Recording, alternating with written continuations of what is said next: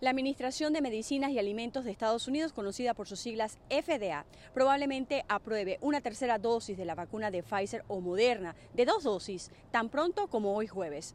Un panel asesor de los Centros para el Control y la Prevención de Enfermedades de Estados Unidos, conocido por sus siglas CDC, se reunirá para discutir la administración de inyecciones de refuerzo de las vacunas de COVID-19 para algunas personas con sistemas inmunológicos comprometidos.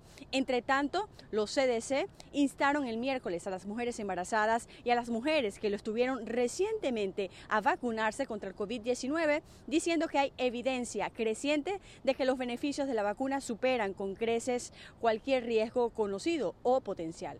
Los CDC informaron en su sitio web que las vacunas de COVID-19 actuales se recomendaron para todas las personas de 12 años en adelante, incluidas las que están embarazadas, amamantando o tratando de quedar embarazadas.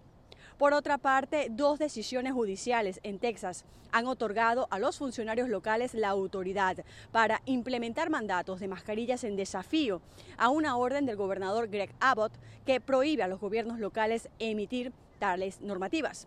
En otras noticias, los esfuerzos de la Casa Blanca por apoyar los intentos de libertad del pueblo cubano siguen adelante a un mes de las protestas públicas más sonadas de que se tengan noticias en la isla en varias décadas.